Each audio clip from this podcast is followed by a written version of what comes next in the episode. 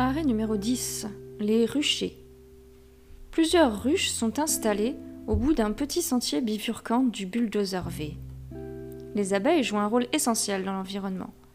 Elles consomment le pollen et le nectar des fleurs qu'elles butinent et assurent en parallèle leur pollinisation. Les abeilles sont fidèles à une espèce de plante à fleurs lors du butinage. Elles peuvent se communiquer par la danse les endroits où se trouve la nourriture. Les récoltes de fruits ou de semences augmentent significativement en quantité et en qualité si les fleurs sont visitées par les abeilles.